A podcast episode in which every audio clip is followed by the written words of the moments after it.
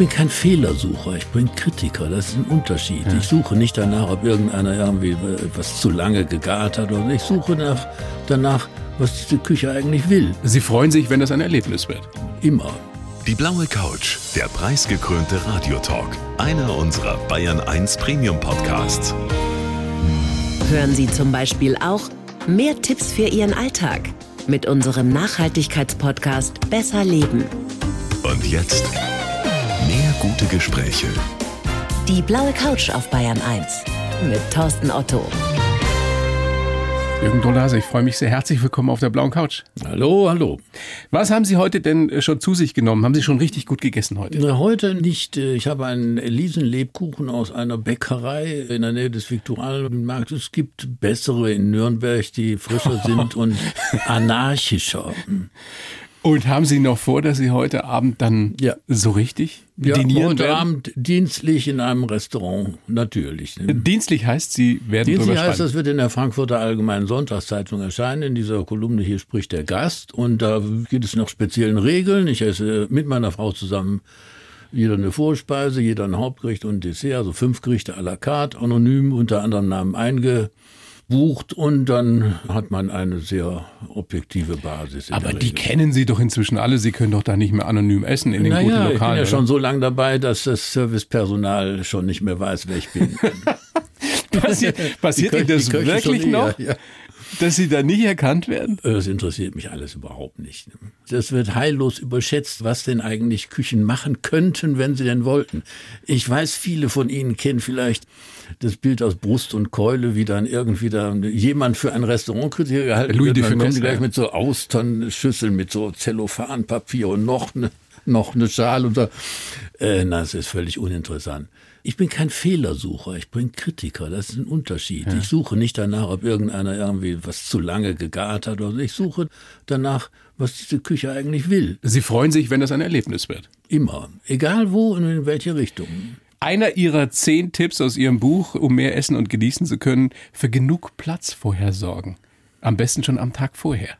Äh, haben Sie das, beherzigt? Haben Sie, ja, ja, haben Sie gestern ist, wenig ist, gegessen? Nein, ich war gestern Abend hier zusammen, sagen wir mal so etwas halboffiziellem. Ich war bei einem berühmten Koch, der demnächst ein Restaurant aufmachen wird hier. Und den kenne ich aber schon sehr lange. Und wir haben vor der Öffnung schon mal eine ganze Reihe von Sachen probiert und diskutiert. Und Sie sagen ihm dann auch, also ich nehme an, es geht um Jan Hartwig, oder? Es geht um Jan Hartwig. Sagen ihm dann wahrscheinlich auch, so kenne, mein Lieber, kenne, so wird das nichts oder so wird das so, was so, Besonderes? So geht das nicht. Es wurde relativ schnell klar, als ich anfing zu schreiben, Ende der 90er Jahre, dass ich zu dem Zeitpunkt eigentlich schon ein sehr guter Koch war. Ich wollte ja nie schreiben, ich wollte nur kochen.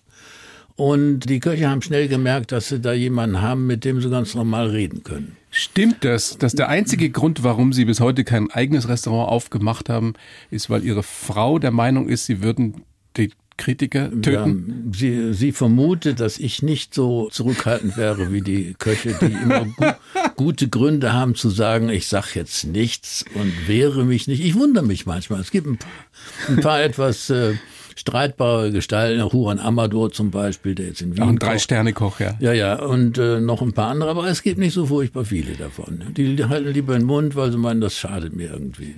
Also dieser eine Tipp, eben am Tag vorher und am selben Tag möglichst wenig essen, wenn man sich so ein Gourmet-Dinner gönnt.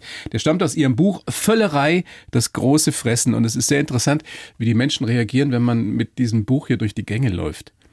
Was denken Sie? Wie reagieren die? Ich habe keine Ahnung, weil ich habe sehr ehrlich geschrieben. Das betrifft uns eigentlich alle. Und äh, ja, die sehen nur den Titel, sehen nur den Titel, sehen nur Völlerei, das große Fressen. Äh, ich hoffe, Sie wissen noch, was dieser Begriff bedeutet, rein sprachlich. Ist, glaube ich, auch nicht mehr so ganz klar. Eine der sieben Todsünden. Ich glaube, es löst Aggressionen aus bei dem einen oder anderen. Also von oder Betroffenheit. Von spannend, ja, zeig mal her, was steht da drin, bis hin zu, der spinnt doch. Das geht doch überhaupt nicht mehr heute im Jahr 2022. Völlerei ist doch nicht mehr angesagt. Mhm. Dieses ganze Sterneschichi. Mhm. Nee, nee, das Problem liegt nicht in der Sterneküche, was die Völlerei angeht. Das Problem liegt in dem ganz normalen Wahnsinn, den wir so im Alltag machen und in den ganz normalen Restaurants, bei den Koma-Essern, große Teller, die immer komplett verputzt werden. Oder auch in der Tatsache einfach, dass man wahrscheinlich nie so billig Kalorien kaufen konnte wie heute. Hm?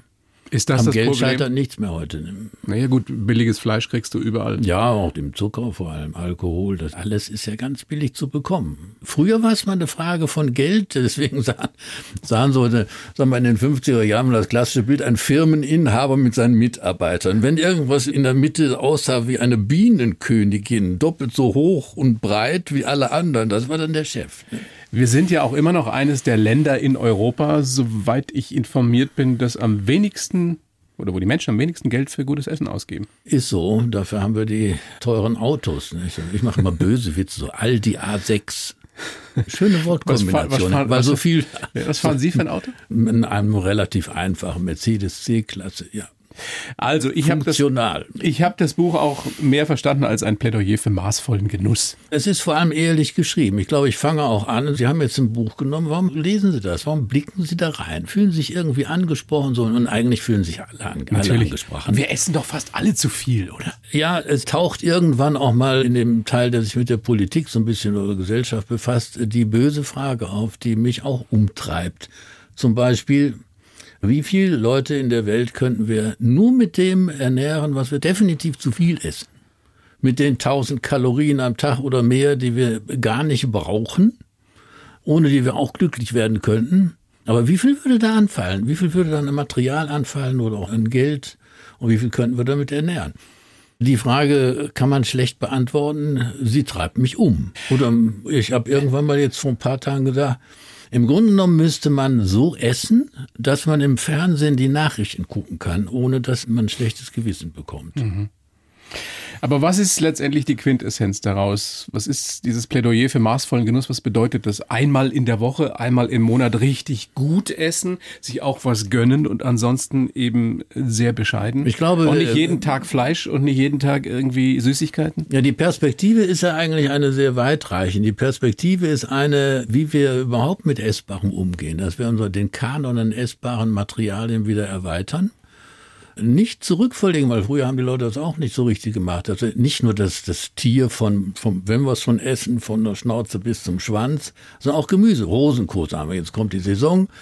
Rosenkohl ist eine große Pflanze. Da sind diese kleinen Röschen dran und der Rest der Pflanze wird weggeschmissen. Im Grunde genommen könnte man den Rest der Pflanze genauso gut verarbeiten zu essen wie den Rosenkohl. Das gilt für alle möglichen Sachen. Wenn wir eine Lösung suchen in Zukunft, müssen wir nicht nur irgendwas anders essen, sondern erstmal in die Lage uns versetzen, sowas überhaupt gut finden zu können. Wenn ein deutsches Mannsbild einen Salatteller für ein Hauptgericht hält, hätte man ja schon halbwegs gewonnen. Naja, deswegen ist das mit der veganen Küche auch sehr, sehr spannend und auch viele tolle Köche stellen sich ja da zunehmend aber- drauf ein. Ja, ich bin da etwas kritisch, weil wir haben einen sehr guten Bioladen bei uns in der Nähe. Nur die Stimmung da ist immer schlecht. Ne? Es wirkt immer so wie eine Mischung aus Krankenhaus und Zwangskloster. Was machen Sie dann? Kommen Sie rein und erzählen einen Witz, oder? Nein, äh, nein, nein, durchaus nicht. Aber dieses Lust, schreibe ich auch, lustfeindliche Konzepte haben keine Chance in diesem Sektor. Also- Aber wir müssen das, was wir als Lust empfinden beim Essen, irgendwie mal langsam oder sicher umbauen. Also nochmal Anlass, und es ist ja auch im ersten Kapitel ausführlich behandelt. Völlerei galt ja eben mal als eine der sieben Todsünden. Sie sehen jetzt aber nun de facto nicht so aus, als würden Sie sich aufs Fegefeuer vorbereiten, oder? Nein, nein, nein, nein. Die Balance bei vielen Sachen ist nichts Schlimmes, in einer Balance zwischen Extremen zu leben. Ich bin nicht der Meinung, dass man mit Mäßigung wirklich lustig durchs Leben kommt. Aber vielleicht Mit länger. einem Dauerpegel an Mäßigung, wo es also nur fünf Zentimeter rauf und runter geht. Nein, man muss auch mal einen Meter rauf und einen Meter runter. Neigen Sie zu Äh, mache. Ich glaube schon, es ist gut, dass ich schon sehr, sehr lange mit der gleichen Frau verheiratet bin. Das ist ein, ähm, ein Kontrollorgan, was mich ein bisschen im Zaum hält. Doch, ich war ja früher auch mal Rockmusiker. Da gibt's ja auch so Den ein oder anderen Fach, Exzess. facheigenen Extreme. Ja, ich neige schon ein bisschen dazu. Es existiert ja immer noch in den Köpfen vieler das Klischee in den Sternelokalen oder überhaupt in gehobenen Lokalen, in denen ihr Restaurantkritiker verkehrt und die ihr testet, da gibt's doch gar nicht so viel zu essen. Äh, Vielleicht boah, fragt sich nee, der eine oder die andere äh, jetzt, ja, ja, wie ja, kann gut, man denn da also überhaupt gut, wenn man, der man Völlerei neigen, äh, wenn man zuneigen? einen, einen einzelnen Gang nimmt, dann schon, aber tatsächlich ist das, ich glaube, dass, ich weiß nicht, ich habe es noch nie nachgerechnet, ich glaube, dass wir mit so einem Sechsgang-Gourmet-Menü mit Amüs-Snacks vorher, dann Amüs-Busch nach dem Hauptgericht schon mal irgendwie ein Vordessert und am Schluss noch Petit Fours. Da haben wir so etwa die dreifache Kalorienzahl vom normalen Abendessen im gutbürgerlichen Restaurant. Also da wird man dann schon auch satt für sein Geld. Typisch ist eigentlich für viele Leute, ja, das ist sehr interessant, das tun wir uns auch dann ab und zu mal an, aber das ist jetzt nicht das, wo wir mit leben können. Weil der Körper, da rede ich ja nun wirklich aus sehr viel Erfahrung, reagiert auf diese, es ist noch nicht mal so sehr auf die Menge. Ich glaube, der Körper reagiert auf die Vielzahl von verschiedenen Dingen, die man bekommt. Dass man also nicht nur ein einzelnes Fett, sondern zehn verschiedene Fette und äh, hunderte von verschiedenen sonstigen Elementen das ist der Körper nicht gewohnt. Insofern kriegt er einen eigenen physiologischen Kater sozusagen. Stimmt das, dass Ihr Hausarzt mal gesagt hat, das ist schwere körperliche Arbeit, was du tust? Wir haben ihn mal vor, vor einigen Jahren öfter mal mitgenommen. Und ihm ist zufällig mal eines von den Menüs untergekommen, wo ich zu viel kriege. Das war ein, ein berühmter deutscher Drei-Sterne-Koch, Helmut Dielk, ist äh, verstorben. Ach so, da kommt der Dollar, dann gibt's dann noch was. Eine klassische, was ja, ja, der hatte die Angewohnheit, immer irgendwie noch was, nicht nur das, was man bestellt hat, sondern immer noch, wollte noch irgendwas zeigen, hat dann noch irgendwas Neues. Und das war einmal sehr extrem. Der Hausarzt war dabei und der hat es nicht für möglich gehalten. Am nächsten Tag, der kam nicht zum Frühstück. Ich dachte, der, der wäre krank oder sowas. Das passiert immer wieder. Die Leute staunen. Man braucht tatsächlich nach einem solchen Menü am Abend, am nächsten Tag kaum was essen. Man wird ein bisschen Hunger kriegen, aber eigentlich essen braucht man nichts. Insofern rechnet sich Insofern rechnet fast wieder. Sehr gut. Zehn Tipps, um mehr genießen zu können. Also die gute Essform, dass man am Tag vorher wenig zu sich nehmen sollte. Langsam warm essen. Ja, also sehr, sehr wichtig, weil das Gegenteil ist es wird leckeres Brot serviert. Ja, drei, drei verschiedene Butter. Und da bist du Sorten schon und man hat Hunger und es schmeckt alles wunderbar und dann noch ein Mineralwasser mit Kohlensäure dazu trinkt. Sollte man auch nicht, ne? Nein, ich glaube schon, eine Flasche Mineralwasser ist so den Gegenwert von ein, zwei Gängen, so von der Masse. Das her. kommt ja noch dazu, auch das ist meistens mit das teuerste fast schon auf der Rechnung dann ist naja, in manchen Lokalen. Irgendwie müssen ja auch Geld verdienen. Keine großen Pausen machen? Ist schlimm. Uns hatte mal in einem sehr schönen Restaurant in der Camargue, das ist also ein Bio-Restaurant, ein Vorläuferrestaurant dieser Szene, weil die machen wirklich gute Gourmetküche, es schmeckt lecker. Aber wir waren, also letztes Mal da war mittags und die haben es tatsächlich geschafft, so lange Pausen zu machen, dass uns das Essen eine Qual wurde. Zwischen jedem Gang lag dreiviertel Stunden. Der Körper schaltet auf Verdauung, das ist das Problem. Wenn man zügig isst, kann man sehr, sehr viel essen. Aber Pausen ganz schlecht. Deswegen ist das, was viele Leute machen, so gemütlich und so, ist eigentlich kontraproduktiv. Aber langsam essen und nicht komplett aufessen, sagen Sie auch. Äh, das ist wieder ein ganz anderer Fall. Im Grunde genommen braucht man ja nicht viel. Ich sage immer, was das Essen angeht, drei Bissen von einem Gericht und man hat eigentlich das. Einmal den Eindruck, dann überprüfen und zum Schluss nochmal genießen, wenn man so will. Aber da ist der Koch doch beleidigt, wenn der jedes ist, Mal bei jedem Gang die Hälfte Kann sein, man, man muss in der Regel, das tue ich aber auch immer, wenn wir was auf dem Teller liegen lassen, dann haben wir eine Ausrede und sagen, es geht jetzt gerade nicht so viel oder wir wollen nicht so viel essen. Aber äh, tatsächlich, die wundern sich. Und falls jemand mich zum Beispiel kennt in der Küche, dann wundern sie sich nicht nur, sondern kriegen einen Schlag, wenn da der halbe Teller zurückkommt. Ja. Und die denken, warum isst er das nicht? Hat es eben nicht geschmeckt? Sagen Sie danach jedes Mal, ob es Ihnen richtig gut nein. geschmeckt hat oder nicht? Gar nein. nichts. Kein Kommentar. Nein. Also wenn Sie beruflich da sind. Ja, nein. Nichts. Nie. Hat auch keinen Zweck oder sowas. Ne? Noch so ein Tipp von Ihnen, langsam machen mit Alkohol. Man kennt ja die Weinbegleitung zu so einem mhm. mehrgängigen Menü. Mhm, mhm. Und da kommt ein Glas und da kommt noch ein Glas und irgendwann mhm. bist du dann schon so. Man muss auf die Bremse treten, man muss langsam anfangen, man muss kleine Schlucke trinken und so. Ich trinke zum Beispiel aus äh, Selbstfall bei so großen Sachen, wo ich offiziell bin, wo ich dann im Prinzip so viel trinken könnte, wie ich wollte. Es ist meistens so, dass ich fast nichts trinke und erst wenn ich das Gefühl habe, so, wir nähern uns jetzt, sind jetzt ja so beim Hauptgericht und es kommt nicht mehr viel, dann sage ich, gut, dann jetzt mal ein Glas zusätzlich oder so, damit ich mal trinken kann. Nein, geht so nicht. Obwohl ich habe einen, einen Posten für eine Weinzeitung, Fein heißt sie, da habe ich eine Serie seit vielen Jahren über den Zusammenhang zwischen Wein und Speisen. Und die besteht im Moment aus vier Gerichten mit jeweils zwei verschiedenen Weinen, damit der degustative Charakter höher ist. Und um das wirklich so auf dem Niveau, wie ich das dann beschreibe, nämlich sehr detailliert machen zu können, muss man auch gleichzeitig viel trinken. Ich sehe immer an meinen Notizen, die ich dann habe, dass dann am Anfang ist das schön Schriften. Und so, wenn es zum Dessert geht, dann sitze ich zu Hause, was habe ich denn da wieder geschrieben? Tipp Nummer 10 bei Ihren Tipps, um besser oder mehr genießen zu können, ist den Zustand der kompletten Degustation zu erreichen. Was der meinen Sie mit der, Untertasse? den, den Zustand der reinen Der reinen Degustation. Degustation, Ja, finde ich eine meiner schönsten Worterfindungen, die ich gemacht habe. Sie werden das möglicherweise kennen, wenn Sie sich so für irgendwas interessieren und beim Probieren, dass das Sättigungsgefühl ist völlig ausgeschaltet dann. Wenn ich richtig gutes Essen bekomme, was mich auch nach vielen Jahren noch sehr interessiert, kann ich fast unbegrenzt essen. Das immer dann aber am das nächsten ist der Tag. Zustand der reinen Degustation der befreit von den körperlichen Dingen dann sozusagen. Da wird der Körper wirklich nur noch zu einem Werkzeug und man ist so fixiert auf diese, nee, ist ja nicht keine kognitive Ebene, auf die Ebene der, des Schmeckens und Genießens, dass das mit der Sättigung keine Rolle spielt. Das ist, was Sportler als Flow bezeichnen. Möglicherweise. Ich kenne es auch beim Schreiben her übrigens. Meine Frau kennt das auch, denn wenn sie mich öfter stört beim Schreiben, sage ich, ich bin jetzt hier gerade, ich bin jetzt hier im Tunnel, nenne ich Ja. das dann eher.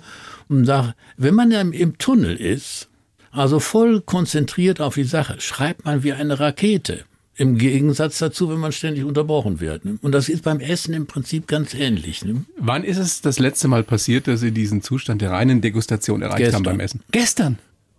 Bei welchem Gericht können Sie das sagen? Ich war, wie gesagt, bei einem berühmten Koch in München, der demnächst aufmachen wird. Bei Jan und, Hartwig? äh, Und da haben wir eben Sachen probiert. Und das ist natürlich faszinierend, schon vorab zu probieren, was kommt und das dann auch zu diskutieren, Erklärungen zu bekommen und sein neues Konzept zu verfolgen. Jetzt machen Sie Das uns mal den Mund ein bisschen wässrig. Was war das denn konkret? Naja, der Jan Hartwig hat ja zum Beispiel im Bayerischen Hof aufgehört, weil er gesagt hat, er möchte wirklich auch mehr machen, was er möchte. Und was er jetzt hier anbietet, ich weiß nicht, wie das exakt so auf der Speisekarte ankommt, ist schon eine Mischung aus traditionellen Sachen, wie zum Beispiel eine Tucht von Taube, Foie Gras und sowas. Ein ganz klassisches Teichgebilde, so ein rundes, wo man so Scheiben von schneidet.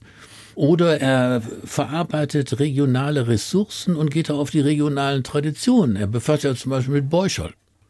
Und es schmeckt sensationell gut. Ne? Oder was ich ganz besonders fand, ein Gulasch. Es ist winzig klein. Was meinen Sie, was Sie bekommen? Sie kriegen ein Stückchen Fleisch. Wirklich ein Würfelchen Fleisch. Und dann so allerlei so drumrum, so Kleinigkeiten. Aber es ist die Essenz von Gulasch, was Sie dann in den Mund bekommen. Sie essen das. Das ist, Wahnsinn. Das ist das Aroma in Reinkultur und perfektioniert unfassbar. Mehr braucht man nicht. Das ist der assoziative Kontext, der da aktiviert wird. Darauf reagieren sehr viele Menschen. Das ist so lustig, wenn man sie sieht, wie ihre Augen strahlen. Ich weiß nicht, wann ihre Augen sonst so strahlen, wenn sie, wenn sie mit ihrer Frau was Schönes zusammen machen, aber das ist herrlich. Sie sehen auf einmal aus wie ein, wie ein, wie ein junger Mann. Vielen Na, Dank. ernsthaft? Ist das, Naja, gut, weil das, das einfach ist, äh, ihr, das ist ihr Lebenselixier, ne? Ich wusste es ja früher so gar nicht. Wie gesagt, ich wollte nie darüber schreiben, aber ich habe Kochen gelernt, nachdem ich erstmal essen lernen musste und verschiedene Probleme überwinden musste, damit ich überhaupt mal ein normaler Mensch werde beim Essen. Und dann dauerte es aber nicht sehr lange, da habe ich angefangen auch mit dem Kochen. Wir können gleich mal drüber sprechen, wie aus dem Fastfood-Dolase dann der Gourmet-Dolase wurde. Ich schreibe für jeden Gast in dieser kleinen Show einen Lebenslauf. Den würde ich Ihnen jetzt geben. Sie lesen den bitte vor und sagen mir dann danach, ob Sie den unterschreiben können. Bitte schön. Gut, ich heiße Jürgen Dolase und habe Deutschlands feinste Nase. Mein Weg zum Botschafter des guten Geschmacks war lang, steinig und ging über den Umweg der Fastfood-Sünden in der Zeit als Rockstar. Meine erste Auster war mein kulinarisches Erweckungserlebnis.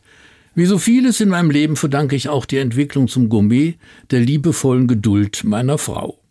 Meine journalistische Karriere begann mit einem Leserbrief. Das Schmecken, Kochen und darüber schreiben ist seitdem mein Lebenselixier. Mein Wissensgebiet als Profiesser ist schier unbegrenzt und ich freue mich darauf, meine Lust am Genuss mindestens noch die nächsten 30 Jahre mit meiner Frau und meinen Lesern zu teilen. Warum sollte ich das nicht unterschreiben? So, Also da steht kein Käse drin, kein Quatsch, ne? Nein, es ist, es ist interessant, wenn zum Beispiel, wenn Sie sagen, mein Wissensgebiet als Profi ist das hier unbegrenzt. Ja, es ist nicht nur das, ja, das Wissensgebiet, das heißt nicht mein Wissen ist unbegrenzt, sondern das Wissensgebiet ist unbegrenzt. Entwickelt sich ja auch ständig. Das ist das Ding, weil ich habe es vielleicht dieses Fach mit am, wenn man das so sagen darf, mit am weitesten vorwärts getrieben in Details, wo Leute wirklich nie drüber nachgedacht haben. Und wenn ich jetzt in meinem Alter und nach der Zeit, die ich das schon mache, mir so ansehe, so, ja, tatsächlich. Ich weiß, dass ich nicht weiß, es wäre Koketterie. Aber ich erfahre immer nur, dass es viel weiter gehen kann, als ich je gedacht habe. Kaum vorstellbar, dass Sie bis Mitte, bis Ende 30 nur Fastfood, Nudeln, Schnitzel zu sich genommen haben? Ja, ich hatte eine kindliche Vorschädigung. Man hat mir mal als, als kleines Kind eine Gans oder sowas, mit der ich gespielt habe, die war eines Tages auf dem Tisch. Oh. Da war ich so vier, fünf Jahre alt. Aber warum hat man Ihnen das gesagt, dass es diese Gans Das weiß ich auch nicht so genau. Ich meine, das war ja Anfang der 50er Jahre und das ist ein bisschen her und damals war man irgendwie da nicht so ganz so pingelig. Und äh, das hat dann dazu geführt, dass man mir anschließend nur noch Fleisch verkaufen konnte, das aus der Fabrik kam. Das war die, die haben dann gesagt, Frikadelle, nein, nein, das ist, das kommt aus der Fabrik. Und das habe ich dann gegessen. Und mein Kanon dessen, was ich gegessen habe, war nicht nur dann durch die 50er Jahre sowieso sehr begrenzt, sondern auch in diesem Sektor dann ganz besonders begrenzt. Das hat sich gehalten. Ich hielt Und Sie also haben nicht wirklich- Erlebnisse gehabt mit der Mama, mit der Oma? Hat doch fast jeder so ein, so Ja, ein Gericht, schon. an das also er gerne äh, zurückdenkt. Doch, die Biografie als schmeckender Gourmet hat definitiv was mit meiner Oma zu tun, aber es war ein bisschen einfacher, als man sich das vorstellt. Weil wenn ich äh, von Duisburg, wo ich groß geworden bin, dann nach Oberhausen, wo die auf dem alten Bauernhof lebte, mitten im Ruhrgebiet, die machte dann zum Beispiel Frikadellen, Kartoffeln, Rotkohl und Butter. Und ich hatte ganz klare Vorstellung, welche Unmengen Butter man braucht, ähm, um, wenn man Kartoffeln und Rotkohl zusammenmatscht und dann mit Ja. Butter aufrührt, dass das einen bestimmten Geschmack gibt. Die Butter spielte immer eine große Rolle. Und diese Generation, meine Oma ist äh, Jahrgang 1887, diese Generation hat natürlich vollkommen ohne industrielle Sachen, es gab keine Tüten und Dosen. Ja, ist doch, ist doch in Ordnung. Und wie geht dieser Satz, das Geheimnis der französischen Küche bis heute? Butter, Butter und Butter. Ja, es ist alles eine Frage der Dosis, sehe ich heute so, weil ich äh, kann das einfach nicht akzeptieren, wenn Leute sagen, ne, keine Butter, keine Sahne. So. Ich, ich meine, wenn ein Teelöffelchen Sahnesoße zu irgendeinem wunderbaren Bissen Fleisch oder Fisch, Beurre zum Steinbutt oder irgendwas in der Richtung, obwohl Beurre korrekterweise ohne Sahne gemacht wird in der Urfassung. Aber so eine schöne Sahnesoße, man muss ja nicht davon literweise essen. Ne? Also das ist kein nie ein Argument. Maß. Ne? Ja. Ist nie ein Argument. Wollen wir doch mal gucken, wie Sie sich so entwickelt haben, wie Sie heute sind, Herr Dolhase. Sie sind geboren am 16.09.48 in Oberhausen eben. Ja. Vier Geschwister. Ja. Der Papa war Lehrer, Rektor, die Mama Hausfrau. Und die hat eben auch nicht so legendär gekocht. Die kulinarischen Erlebnisse, wenn dann bei der Oma. Sie haben dann Kunst, Philosophie studiert. Stimmt es, dass Sie Josef Beuys auch ganz gut kannten? Äh, ja, ich war mit ihm, es ging aber sehr schnell. Also ich für war, dieses Niveau, äh, gro- großer ich war in der, Künstler. ich war in der Basisgruppe Kunst an der Kunstakademie, das ist so eine linke Gruppe. Und als irgendwie schon im zweiten Semester im Studentenparlament und vom Studentenparlament bin ich in den Senat der Hochschule als einer von drei im zweiten Semester als einer von drei Studenten gewählt worden. Da saß ich neben Josef Beuys im Senat. Schon damals mit dem legendären Hut? Ja, ja, das war alles ein Hochbetrieb. Er war damals war die Akademie so, die Professoren, wenn neue Studenten kamen, dann melden sich immer so was, ist ja 800 pro Jahr wollten dahin. Das ging tatsächlich so. Die fast alle Professoren pickten sich so ein paar Rosinen raus, so eins, zwei, drei. Und Beuys ging hin und sagte, den Rest nehme ich. Aufnahmeprüfung, Mappendurchsicht, war ihm alles scheißegal. Und das war schon eine sehr merkwürdige Zeit da, die von sehr, sehr viel Auseinandersetzung geprägt war. Zu meinen Kumpels in dieser Basisgruppe gehört zum Beispiel auch Jörg Immendorf, der mittlerweile auch schon Großer Maler, verstorben ja. ist und, und eine ganze Reihe, so solche Leute, ich kenne da sehr viele aus der Gegend. ne. War das damals schon eine Aber Zeit? das war nicht mein Ding, Josef Beuys. Ja. Ich war nicht nie in seiner Klasse. Ich war bei Gerhard Höhmer in einer Klasse für Malerei. Und Beuys war da. Mir war aufgefallen, dass er als Professor am meisten arbeitete. Wenn man irgendwo einen Pulk von Studenten auf dem Flur sah und das war immer, steckte da Beuys in der Mitte ne? und nicht irgendeiner von den anderen. War diese Zeit schon geprägt von Sex, Drugs und Rock'n'Roll, so die End 60er, ja, Anfang 70er? Ja, das war, die Drogenkonsumenten an der Kunstakademie waren allerdings die Architekten und nicht die Maler so, so sehr. Ehrlich? Und man konnte damals noch in der Düsseldorfer Altstadt Polizisten einen Joint mit Marihuana, die die anpusten und dann sagten die nur, was rauchst du denn da für ein, für ein Zeug oder sowas. Die wussten noch gar nicht, was das war. Ne? Also das mit den Drogen fing vor der Rockmusik an, knapp vorher. Und dann wurde es ich war in einer, hatte Kontakt zu einer Kommune von Leuten, die alle deutlich älter waren als ich und die haben sich da so ein bisschen äh, wirklich so wie mit indischer Philosophie und so sehr, sehr seriös mit beschäftigt mit den Drogen. Und nicht jetzt so als Stimulanz, wie das heute oft der Fall ist. Sie haben ja dann 71 Wallenstein, die Rockband, gegründet und da gibt's ja auch legendäre Geschichten über, über Exzesse in vielerlei Hinsicht. Was hat Sie denn letztendlich gerettet? Also warum sitzen Sie heute mit einem so makellosen Tag ich, vor mir? Ich, ich glaube, das muss irgendwie in der Persönlichkeitsstruktur liegen. Es gibt haben wir leider auch sehr schmerzhaft kennengelernt. Und mein eigener Bassist hat eine Psychose gekriegt. Einer meiner Bassisten, Jerry Berkers, ein Holländer, später in der Heilanstalt gelandet und auch relativ früh gestorben. Und andere Musiker, Weggefährten, die für die damalige, meine erste Plattenfirma sehr merkwürdige Platten unter Drogeneinfluss eingespielt haben. Ich war auch dabei. Was, was habt ihr alles genommen? LSD auch? Ich weiß nicht, was es war. Es war, glaube ich, sehr, sehr reines, sehr gutes LSD. Also wovon und man dann das kam, das, so Halluzinationen Schiene, kriegt und Der so hatte Zeug, auch Platten mit, mit Timothy Leary gemacht und noch so ein paar anderen Gurus aus der Schweiz und sowas. Und als Musiker, wir waren Werkzeuge. Ich weiß nicht genau, was wir immer gekriegt haben. Die, Aber es war gutes Zeug. Ja. Stimmt es, dass ein damaliger Hausarzt von Ihnen gesagt hat, Sie sind in der Verfassung eines 72-Jährigen? So er hatte einen merkwürdigen Humor. Wir waren, es war tatsächlich so, dass so, das war glaube ich so Ende der 70er Jahre, da hatte ich schon ein paar Jahre Rockmusiker in den Knochen. Ich kam in Paris irgendwie die U-Bahn nicht mehr raus. So in den Treppen, dann hat auf Anrat meiner Frau sind wir dann zu dem Internisten gegangen, hat dann sehr trockenen Humor. Der sagte auch, sie sind soweit in Ordnung. Kunstpause für einen 70-Jährigen. Aber ich war 35 oder 30 zu dem Zeitpunkt. Sind Sie heute fitter? Ein bisschen schon, ja. Mit jeden Tag eine Stunde mindestens mit dem Hund und das seit Jahrzehnten, das äh, hilft dann schon etwas. Die Band hat sich dann 83 oder Sie haben die Band 83 aufgelöst, dann haben Sie wieder viel gemalt. Hatten Sie da schon Geschmack an gutem Essen gefunden? Es Na, gibt ja diese Geschichten nicht, über Ihre Frau, die, die so traurig war, weil sie immer gut essen gehen wollte ja, und Sie wollten das, nicht. Das war eine Szene in, in, damals in Ostende in Belgien, da gab es am Hafen damals noch wunderschöne altertümliche Ketten von Restaurants. Heute ist alles ein bisschen touristisiert und ein bisschen aufgeräumt. Ich fand das auch toll irgendwie. Ich guckte da rein und fand, fand das alles wunderbare Szenerie mit dem Essen. Nur, ich hatte da gar nichts mit zu tun. Fisch essen, das war so ungefähr das allerletzte. Garnelen waren Regenwürmer oder sowas. Und meine Frau wollte immer da rein. Ne? Und ja, irgendwann kippte das. Aber wie denn? Da muss, gab es irgendein Schlüsselerlebnis? War das diese Ja, sie fing, sie fing tatsächlich auch mal an zu weinen. Und vor einem solchen Restaurant, weil wir wieder nicht reingehen. Und auf einmal wurde mir dann in kürzester Zeit dieser, dieses Nicht-Essen von allem Möglichen wurde mir als defekt bewusst. Ich dachte, ich habe irgendwie da, habe ich, stimmt irgendwas nicht. Ne? Und ich habe das gar nicht mitgekriegt, weil das war nie ein Thema für mich, über Essen zu reden oder so. Man aß Fastfood oder Wiener Schnitzel oder sowas und fertig.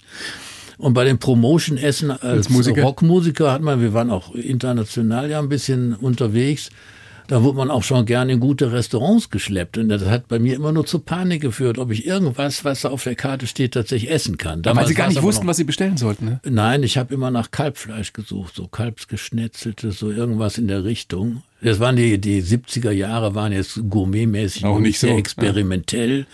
Die klassische Küche war ja nicht sehr, so weit entfernt von den Geschmäckern, die alle Leute gut finden. Aber irgendwann müssen Sie ja dann wirklich zum ersten Mal was Besonderes probiert haben. Was, was diese Auster? Ja, ja. Wir hatten im, das war im Elsass, wir hatten in einem kleinen Weinort hatten wir einen Maler kennengelernt, auch Bilder gekauft. Von dem machte sehr schöne Sachen. Der lud uns dann zum Essen ein. Panik, es gäbe seine berühmte Garnelensuppe. Musste ich also sehr, aber meine Frau hat mich da hingekriegt. Ne? Wir haben nichts gesagt und dann gab es, ich saß vor dem Teller und es stank furchtbar nach Knoblauch. Hinterher hat mir meine Frau mal gesagt, mein Gott, das war, die Suppe war grottenschlecht. Ne? Aber ich habe sie gegessen. Und als erstes erstmal festgestellt, dass Garnelen nichts Schlimmes sind. Und so ging das dann, ich glaube, wir waren dann zwei oder dreimal noch in kürzester Zeit bei denen essen. Und mit immer so ein paar kleinen Grenzüberschreitungen, die ich unter dem sozialen Druck der Gruppe dann mitgemacht habe. Weil der hatte sofort welche eingeladen. Oh, da ist der, der war früher bekannter Musiker, ja. der hat ja in Colmar gespielt. Ja, Franzosen Messer, halt. In der ja, Messerhalle und so. Und dann saßen so ein paar Weingutbesitzer und fanden das alles ganz lustig. Ne? Und ich war am Kämpfen. Ne? Das ging dann aber rasend schnell. Und was dann tatsächlich dabei rausgekommen ist, ist das, heute bin ich derjenige von, also meine Frau hat so ein paar Sachen, die sie nicht so gern isst. Ich esse alles. Echt? Aber alles. Wie erklären Sie sich das, dieser Weg? Ich meine, es ist ja die eine Sache, dass man irgendwann anfängt, äh, seinen Horizont zu erweitern, auch kulinarisch und andere Sachen zu essen. Aber dass das dann so exzessiv wieder wird wie bei Ihnen, dass man versucht, das bis ins Da gibt es zwei, zwei Achsen. Einmal äh, neige ich zu diesem Exzessiven, nicht nur beim Essen etwas oder beim Trinken. Wohlgemerkt, ich halte mich immer im Zaum. Aber wenn es in eine Magnumflasche statt einer normalen Weinflasche stünde, die würden wir auch schon ja wie leer machen. Ne? Gut, aber das ist, das ist nicht das Ding. Das Exzessive, Man muss nur wollen. Das Exzessive bezieht sich ja auch auf die Inhalte, ja. auf das Interesse an Sachen. Auf die Und Tiefe. Das, das war jetzt gekoppelt mit einer Sache. Ich habe mich befasst mit Musik, Kunst und Kochkunst. Alle drei Bereiche haben einen handwerklichen Kern. Und sie haben einen intellektuellen Überbau, den man so riesig gestalten kann, wie man will. Ich liebe Handwerk. Ich finde das Schönste an meinem jetzigen Zustand, was das Essen angeht, dass ich so gut kochen kann. Sie können mich irgendwo hinstellen, auch auf eine einsame Insel. Ich kriege das schon hin mit dem Essen.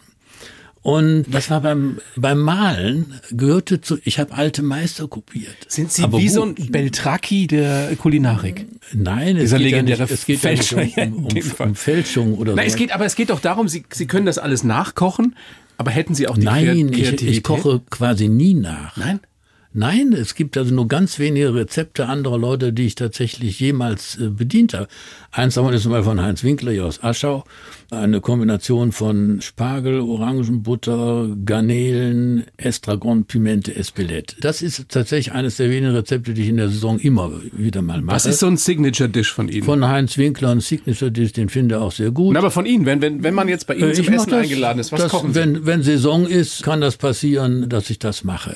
Aber ansonsten, ich koche ja, wenn wir zu Hause sind, eigentlich jeden Abend und jeden Abend etwas, was, was es so noch nicht gegeben Echt? hat. Ja. Ich habe größere Vorräte so an so Sachen, mit denen man rumspielen kann beim Essen. Und es drängt mich dazu, immer irgendwas auszuprobieren.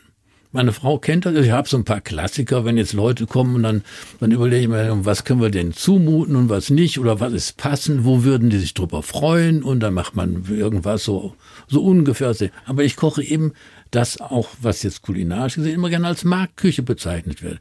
Wenn Besuch ist, ich weiß nicht, was sie zu essen kriegen.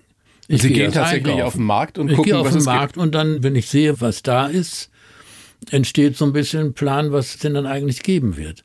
Und dann hat man, wenn man wirklich schon sehr lange und viel kocht, hat man ja die Möglichkeit, in verschiedenen Registern zu arbeiten. Relativ einfach, aber man kann auch, die Köchin nennen das gerne Gas geben und wirklich minutiös werden und auch in sehr viele Details gehen. Da was, kann man mitspielen, das ist sehr lustig. Wenn es mal ganz einfach sein darf, was gibt's dann? Blutwurst zum Beispiel. Im Rheinland, ich habe verschiedene Fassungen von Himmel von und Himmel, Erde, heißt von es im Himmel und Rheinland, ne? Erde, darunter eine auch mit Garnele übrigens. Aber zum Beispiel, äh, jetzt haben wir Äpfel gerade geerntet auf unserer großen äh, Streuobstwiese. Da gibt's vielleicht ein ganz frisches Apfelkompott. Da kommt mit Ingwer ein bisschen dazu, ein bisschen so feine Stäbchen von, rohe Stäbchen von Äpfeln für die Textur, Holundergelee, Garnele, Blutwurst in einer angebratenen und einer rohen Form und solche so, so Variationen. Das, das ist dann was Einfaches. Das ist dann was Einfaches, ja. Ich würde gerne so ein kleines Quiz mit Ihnen machen, so ein paar äh, kurze Fragen und Sie sagen spontan, was Ihnen einfällt. Okay? Bestes Restaurant in Deutschland? Haben wir nicht. Haben wir nicht, weil wir so viele gute haben, oder? Es gibt gewisse Schwerpunkte. Mir würden ein paar einfallen, die da in irgendeiner Weise äh, mitmischen könnten. Aber mich interessieren eigentlich nicht die besten Restaurants, mich interessieren einzelne Gerichte. Ich glaube, dass diese pauschalen Bewertungen okay. in Restaurantführern nicht weiterführend sind. Bestes Gericht, das Sie in letzter Zeit gegessen haben? Auch das weiß ich nicht. So denke so ich denk, nicht. Nee? Nein, so, so denke ich nicht. Also diese, Aber es gibt ja so Gerichte, die sich bei Ihnen sicherlich eingebrannt haben. Naja, es ist, sag mal, doch, doch eins, eins fällt mir auf jetzt. Das ist, äh, das ist ein Verein Freiburg. In einem Restaurant, Restaurant Hotel Stadt Freiburg heißt das. Also ganz unauffällig. Aber wir, wir saßen da. Ich hatte versäumt, vorher zu gucken, wer denn da eigentlich kocht. Und das hat auch keine riesigen Bewirkungen. Auf einmal kommen zwei Vorspeisen. Eine so ein bisschen so Mainstream, aber gut, handwerklich gut gemacht. Das andere, eine Sulz nennt sich das. Ist aber keine Sülze da unten, sondern hat was mit Kutteln zu tun. Und Kutteln mit einem Kalbskopfknödel. Das sah eigentlich aus ein bisschen wie Gematsche auf dem Teller. Mhm. Und ich esse da, probiere das und denke, was ist das denn? Das ist wie in dem Film von Ratatouille oder sowas. Mhm. Ne? Ich esse dann, mein Gott, wie schmeckt das? Dann ist ja sensationell, rustikal, bodenständig, aber fein. Das ist aber, da weiß aber irgendwie jemand wirklich, was er tut. Ne? Und was stellt, stellt sich später raus? Das ist, Darlinger heißt der Koch, das war 2003 der erste deutsche Koch, der seinen Michelin-Stern zurückgeben wollte und auch erfolgreich zurückgegeben hat, weil er wollte so nicht kochen, so er wollte mehr so ein bisschen bodenständiger. Er wollte diesen Druck wahrscheinlich auch nicht Er wollte sich auch nicht danach richten, dass er Amis Busch oder sonst irgendwas machen muss. Und solche Sachen bleiben mir in Erinnerung.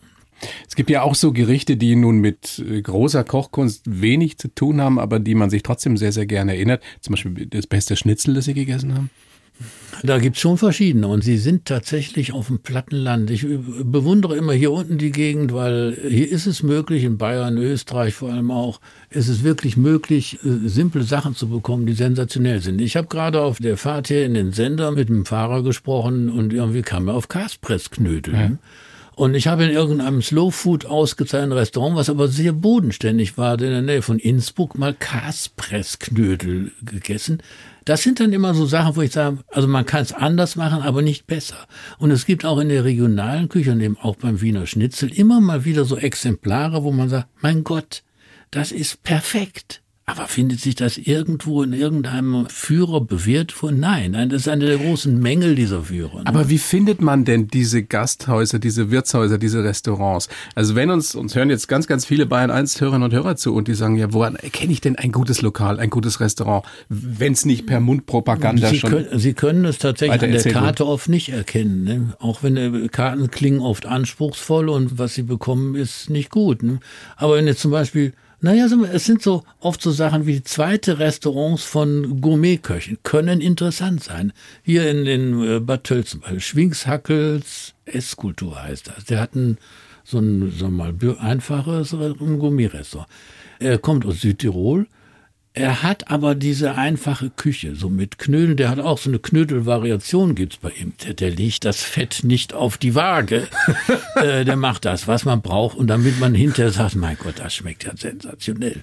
Und der kann auch diese Backhändel oder sowas, solche Geschichten auf einem sehr, sehr hohen Niveau machen. Man kann es an nichts erkennen. Die Speisekarten können prätentiös sein, indem sie irgendwie so was, das dahin äh, schwurbeln, oder sie können zu einfach, sondern man ahnt nicht, was dahinter steckt. Man muss eigentlich gute Leute kennen, die das beurteilen können. So wie Sie? Äh, so einen richtigen Führer. Für sowas gibt's noch nicht. Und wie gesagt, schreiben Sie doch mal so einen Führer. Ja, das, angeblich gibt's ja immer, nur wenn ich den in der Hand habe und dann sag, nee, nee, nee, komm, was denn? Weil bei Slow Food, die achten zum Beispiel, die haben Restaurants, wo solche Sachen passieren, aber irgendwie neigen die dann zum Beckmesserhaften und nicht zum Genüsslichen. Und deswegen ist dann auch manchmal wichtiger, dass die Ideologie stimmt und der Einkauf bio ist und nicht so sehr, wie es schmeckt. Ich wünsche Ihnen, dass Sie tatsächlich noch 30 Jahre den Genuss erleben und leben können, gemeinsam mit ihrer Frau. Hat die den gleichen Geschmack wie Sie? Also schmecken euch die gleichen Sachen? Ja, schon. Also das ist egal was. Es gibt immer mal so ein paar Ecken, wo es ihr dann, das liegt aber meistens daran, dass es dann ist ihr irgendwas, sagen wir mal, zu glibberig oder zu roh.